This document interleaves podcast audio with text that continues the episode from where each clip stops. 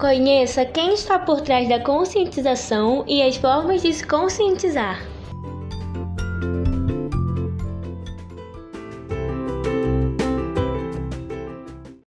Antes disso, falaremos um pouco sobre a conscientização. A conscientização é a ação de tomar conhecimento e estar ciente sobre si e sobre os fatores sociais do mundo. Sendo assim, um processo baseado nas relações humanas de uma sociedade, incluindo a natureza, a diversidade, a cultura e as trocas de conhecimento.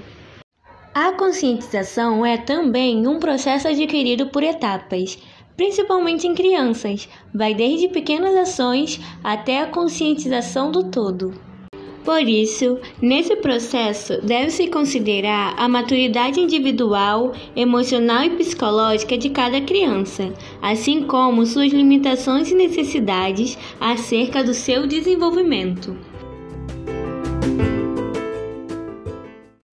Com um passo de cada vez, a criança conhecerá a si própria, estará ciente do mundo e das coisas.